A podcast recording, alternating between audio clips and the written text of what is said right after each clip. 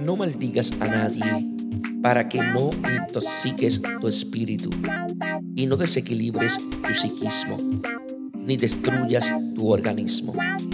El odio te induce a maldecir y te mueve a vengarte, por lo cual te causa trastornos nerviosos, úlceras, artritis y alteraciones de la presión sanguínea.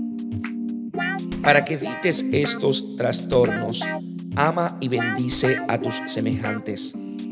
Bendice de corazón a tus amigos para que crezcan tu afecto por ellos.